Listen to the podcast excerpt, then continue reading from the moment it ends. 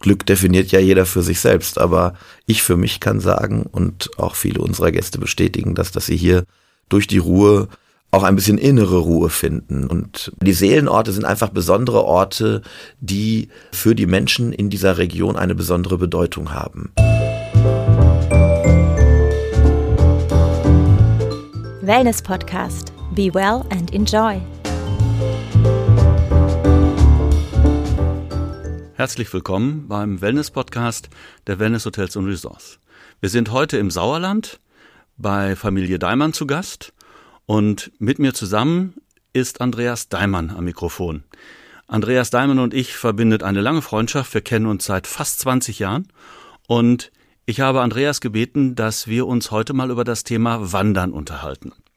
Wandern ist bei den Deutschen sehr beliebt. Das Hauptmotiv dabei die Natur erleben. Eine der Regionen, in denen beides optimal möglich ist, ist das Sauerland. Hier ist das Hotel Daimann unter anderem für seine Wanderwochen bekannt. Ich möchte in meinem Gespräch mit Andreas herausfinden, was das Besondere am Wandern in der Gruppe ist, welche Wanderhighlights des Sauerlandes er besonders empfehlen kann und wie es gelingt, dass Wandern ein Erlebnis für alle Sinne wird.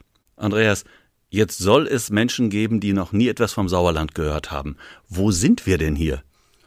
Ja, erstmal herzlich willkommen, Michael. Schön, dass du da bist und du hast es ja auch gefunden. Wir sind gar nicht so weit weg. Wir sind mitten in Deutschland. Wir sind im Dreieck zwischen Köln, Kassel und Frankfurt und in NRW und für, ja, ich sag mal rund 20 Millionen Menschen innerhalb von zwei, zweieinhalb Stunden erreichbar.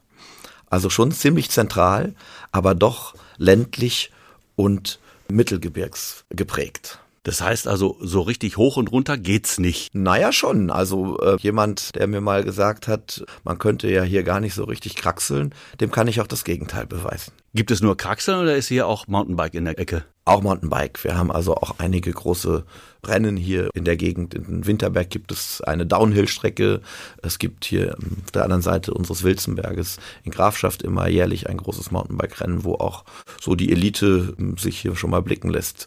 Ich bin da jetzt nicht so bei den Rennen nicht so im Thema, aber da gibt es also einiges, was man da auch erleben kann. Und es gibt vor allen Dingen sehr schöne Strecken auch im Privat-Mountainbike zu fahren. Wir haben die Bike Arena, die sowohl im Bereich des Mountainbikens als auch, aber auch im Bereich des Straßenrades. Wir haben auf ehemaligen Bahntrassen den Sauerland-Radring zum Beispiel, der 80 beziehungsweise mit einer Schleife auch 120 Kilometer lang ist, wo man eben auch mit Familien gemütlich fahren kann und recht steigungsarm fahren kann, aber eben auch genau das Gegenteil, wo man richtig sportlich unterwegs sein kann. Und wenn ich jetzt sportlich wandern möchte, über wie viel Höhenmeter unterhalten wir uns? Naja, der Kahle Asten als äh, hohe Erhebung ist nicht die höchste Erhebung. Die meisten denken, der Kahle Asten sei die höchste Erhebung im Sauerland mit seinen 841 Meter. Aber der Langenberg, der nicht ganz weit weg ist und mit dem Rücken schon im Hessischen liegt, ist zwei Meter höher, nämlich 843 Meter. Okay. Was ist das Besondere für dich, Andreas, hier beim Wandern im Sauerland? Naja, vor allen Dingen ist es natürlich Naturgenuss. Wir bewegen uns in der freien Natur und können dabei Stille genießen und man kann abschalten und zur Ruhe kommen. Das ist sicherlich das, was man vor allen Dingen beim Wandern erleben kann und bei so vielen Kilometern Wanderwegen, wie wir sie hier bei uns haben, trifft man manchmal auch den ganzen Tag gar keinen Menschen. Wenn man also hier im Sauerland ist, und du hast es vorhin erwähnt, 20 Millionen Menschen im Umkreis und hier vor Ort ist man dann eigentlich häufig so gut wie alleine. Man findet kaum jemanden, wenn man den Tag über spazieren geht. Ist das auch ein bisschen etwas Gutes für die Gesundheit? Hat das was mit Glück zu tun, auf Schusters Rappen unterwegs sein zu können? Glück definiert ja jeder für sich selbst, aber ich für mich kann sagen und auch viele unserer Gäste bestätigen das, dass sie hier durch die Ruhe auch ein bisschen innere Ruhe finden und man die Natur genießt, die Ausblicke genießen kann, und einfach dann auch ein Stück zur Ruhe und Wohlbefinden kommt. Und sanfte Bewegung in der Natur ist ja auch besonders gesund. Ja gut, jetzt haben wir das eine oder andere Mal gehört, fünf Minuten allein im Wald, grün, ist gut für Körper, Geist und Seele. Man kommt runter. Du gehst, wenn ich das richtig verstanden habe, häufig mit deinen Gästen, mit euren Gästen spazieren. Was macht ihr da? Waldbaden ist ja ein großes Thema, was uns seit zwei Jahren begleitet. Ist das auch ein Thema, was du mit deinen Gästen machst oder erleben lässt? Oder ist das wieder noch eine, eine Spur weiter? Also Waldbaden, der neue Ausdruck Waldbaden ist ja etwas, wo man mit allen Sinnen einfach den Wald und die Umgebung genießen möchte. Und das muss jetzt nicht unbedingt beim Wandern sein, sondern es kann auch sein, dass ich mich einfach mal in den Wald stelle und die Bäume, die Blätter beobachte, den Wind höre, die Sonnenstrahlen äh, durch die Bäume sehe, den Waldboden unter den Füßen spüre. All das gehört ja ein Stück weit dazu. Beim Wandern ist es natürlich vor allen Dingen auch Bewegung. Und in Verbindung mit der Bewegung genießt man die Umgebung, die man, die man durchwandert und hat natürlich auch besonders schöne Momente, ob allein oder in der Gruppe.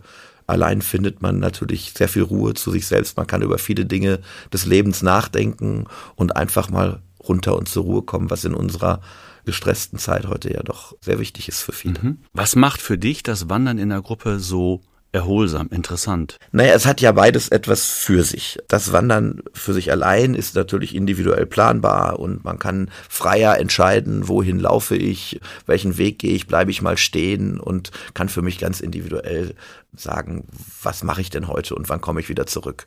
Beim Wandern in der Gruppe hat man den Vorteil, dass man sich einfach darauf einlassen kann und nicht selbst die Karte in die Hand nehmen muss, sondern weiß, ich komme auch sicher wieder an die Mittagsrast ist geplant äh, und das gefällt natürlich vielen Gästen auch sehr gut, dass sie eben nicht unbedingt jetzt gucken müssen, welchen Weg muss ich denn an der nächsten Gabelung nehmen und sondern einfach hinterherlaufen können. Und das hat natürlich auch etwas, was damit zu tun ja, loslassen zu können, wenn man sich selbst immer noch kümmern muss und gucken muss, wo kriege ich denn heute Mittag was zu essen und an, welchem, an welcher Wegesgabelung muss ich jetzt dort oder dort entlang gehen. Das kann ja auch im kleinen Kreis mit der Partnerin oder der Familie auch schon mal zu Konflikten führen, wenn man da nicht immer den richtigen Weg eingeschlagen hat. Das ist mir und meiner Frau noch nie passiert. Ich kenne die besten Abkürzungen. wenn ich eins weiß, dann das. Das heißt also, Wanderungen in der Gruppe, sind das für dich eigentlich Wanderungen, für Anfänger oder ist das auch was für Fortgeschrittene?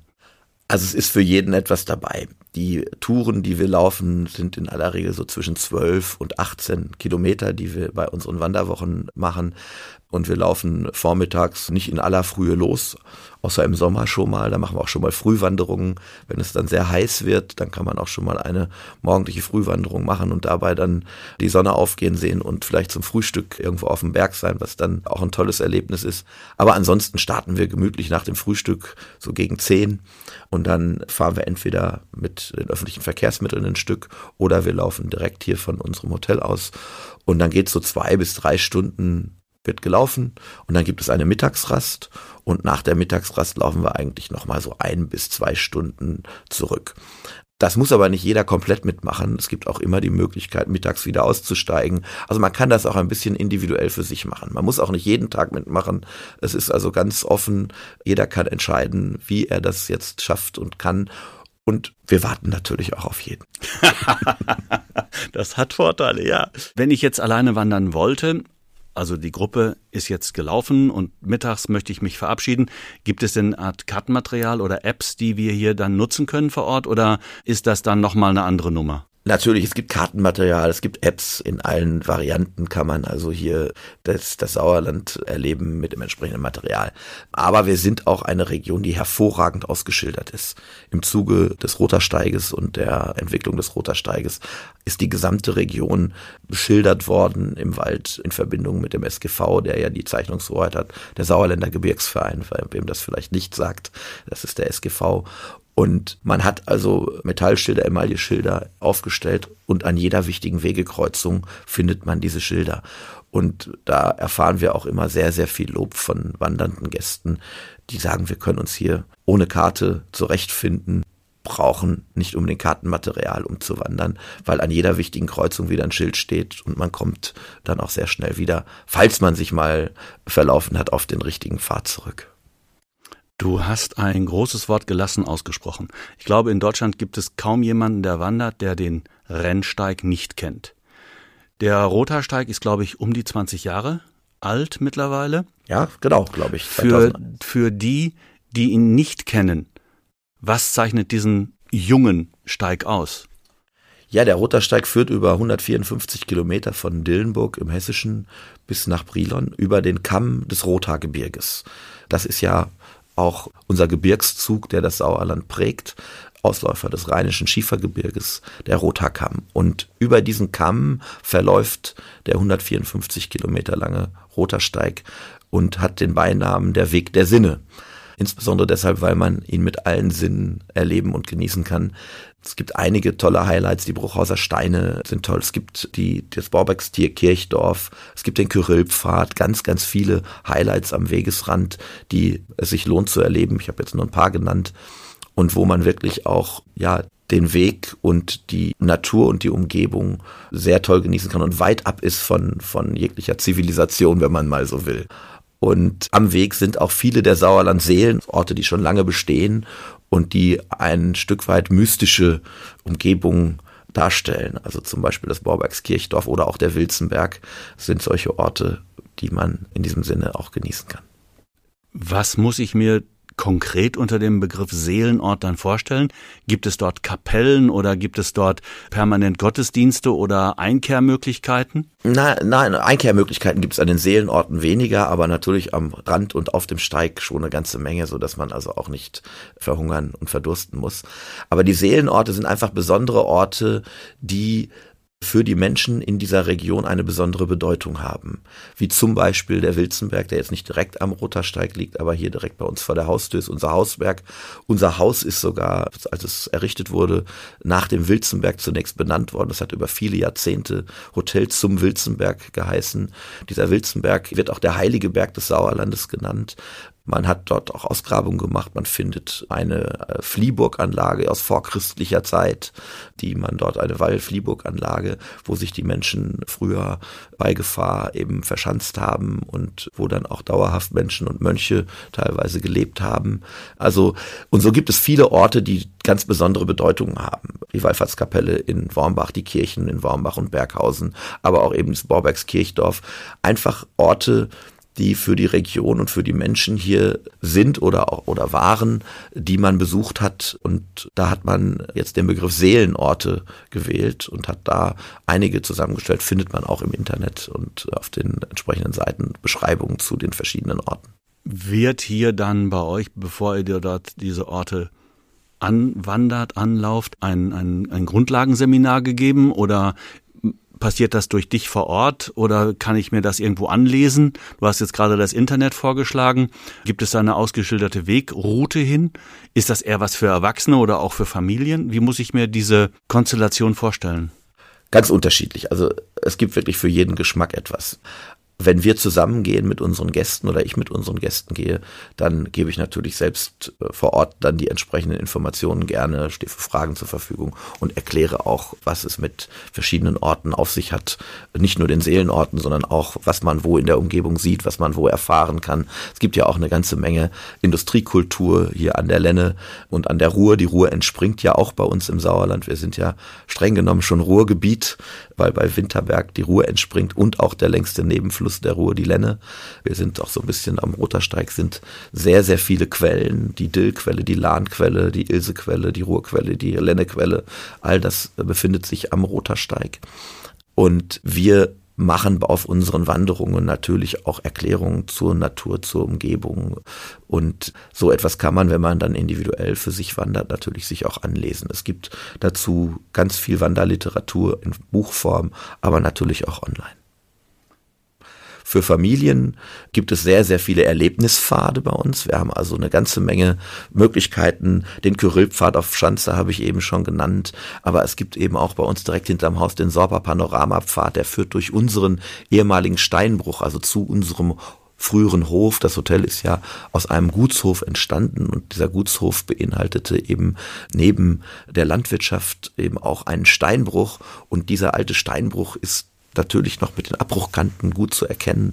Und die Nachbarhöfe hatten auch solche Steinbrüche. Und durch diese Steinbrüche hat man einen, einen tollen Pfad gezaubert. Unser Hausmeister Ferdi Pape hat das federführend gemacht. Und man kann also dort über einige Kilometer diesen Steinbruch und auch die alte Lorenstation und so noch erleben. Äh, es gibt Barfußpfade, es gibt den Holzerlebnisparcours in Schmallenberg, der also so ein bisschen alles zum Thema Holz und, und Wald erklärt ähm, auf dem Pfad. Also da ist sehr, sehr viel Lehrreiches, aber auch Interessantes für Familien dabei. Der Heulenpfad, die Heulen bei Bödefeld sind also ja, mystische Wesen, die man da auf dem Pfad erfahren kann. Da gibt's ganz, ganz viel, unendlich viele Dinge, die man da, die für einen Urlaub sicherlich nicht ausreichen. Also, wo ein Urlaub nicht ausreicht, um sie alle zu erleben.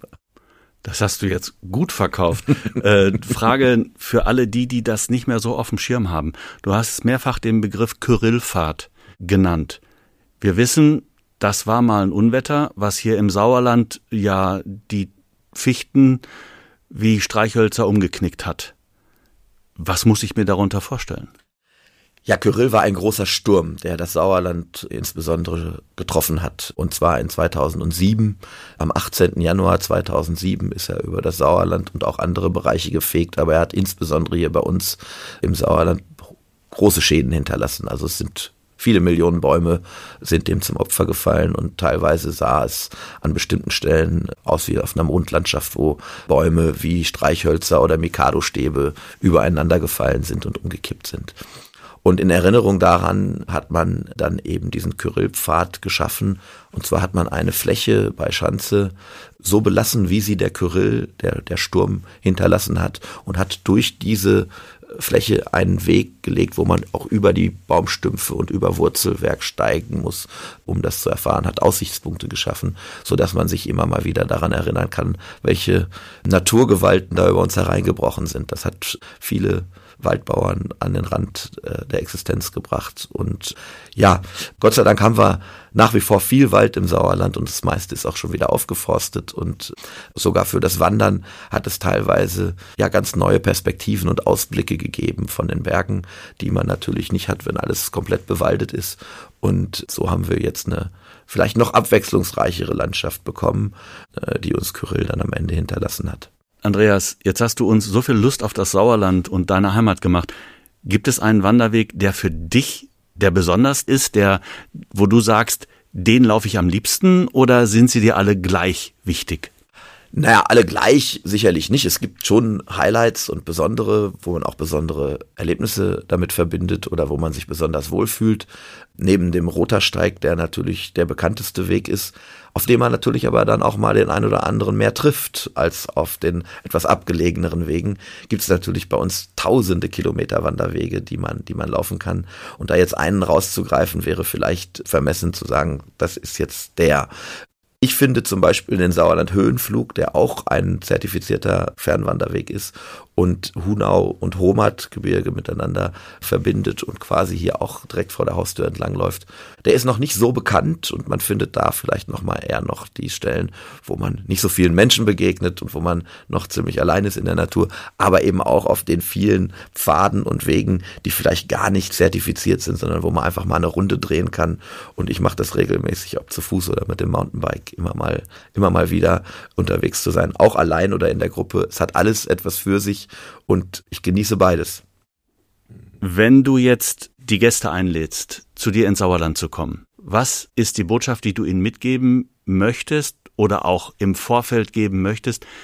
Was können sie hier erleben? Was ist besonders wichtig? Und wo haben auch sie persönlich sofort einen Nutzen, wenn sie dann zu euch kommen? Ja, es gibt ja so einen schönen Spruch, der heißt, warum in die Ferne schweifen, wenn das Gute liegt so nah? Ja. Und ich glaube, das trifft auf das Sauerland insbesondere zu. Wir haben eben darüber gesprochen, dass wir so viele Menschen in direkter Umgebung haben. Aber wir haben doch eine tolle Mittelgebirgslandschaft mit all dem, was dazugehört an Erholung, an Natur, an Weite, an, an Möglichkeiten, dünn besiedelt. Gerade in der jetzigen Zeit, wo man eigentlich eher ein bisschen auch den Abstand sucht und nicht so eng beisammen sein möchte, ist es natürlich bei uns ideal, um sich bei uns in der Natur aufzuhalten und Dinge zu unternehmen und manchmal auch niemandem zu begegnen. Und das macht unsere Region hier sicherlich ein Stück weit aus und besonders, aber auch viele, viele Highlights. Wir sind ja nicht nur im Bereich der Natur und des Urlaubs und der als Urlaubsregion stark, sondern eben auch wirtschaftlich. Wir haben hier über 150 Weltmarktführer in unserer Region. Falke mit Falke, dem Sockenhersteller und, und Bekleidungshersteller, nicht nur Socken, dafür sind sie vielleicht am bekanntesten für die die, aber es gibt die Stadt des Lichts äh, in Neheim, äh, also die Beleuchtung, Trilux und andere große Firmen, die dort zu Hause sind. Also ähm, es ist schon eine sehr abwechslungsreiche Region, die es sich lohnt äh, zu besuchen. Andreas, ganz herzlichen Dank. Es hat wieder mal viel Freude gemacht, hier zu sein. Hier und heute im Wellness-Podcast der Wellness Hotels und Resorts zu Gast beim Andreas Daimann im Hotel Daimann am Wilzenberg. Ich wiederhole das gerne nochmal. Und wir hören uns beim nächsten Mal. Bis dahin, euch allen eine gute Zeit. Vielen Dank. Tschüss. Das war schon wieder eine Folge des Wellness Podcast Be Well and Enjoy. Wenn es Ihnen gefallen hat, freuen wir uns über eine positive Bewertung. Die nächste Episode wartet am Donnerstag auf Sie. Abonnieren Sie doch einfach unseren Podcast und verpassen Sie so keine Folge mehr.